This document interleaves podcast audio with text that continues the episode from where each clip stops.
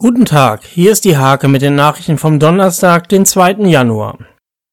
Rund um den Jahreswechsel hatten Polizei und Feuerwehr im Landkreis alle Hände voll zu tun. Ein drei Meter hoher Baum brannte, zudem gab es einige Silvesterbrände. Zwei ausverkaufte Gala-Vorstellungen gab es am Silvesterabend im Nienburger Theater. Die Showpianisten David und Götz unterhielten ihr Publikum dabei aus allerbeste. Mehr als 40 Neujahrsgäste sind ins großen Förder Freibad gekommen, um beim Anbaden 2020 der Kulturgemeinschaft dabei zu sein und das neue Jahrzehnt zu begrüßen.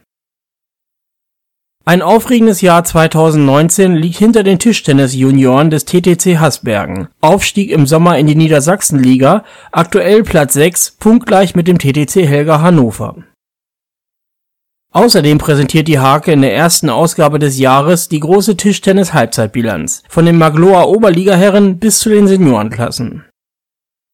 Diese und viele weitere Themen lest ihr in der Hake vom 2. Januar oder auf www.diehake.de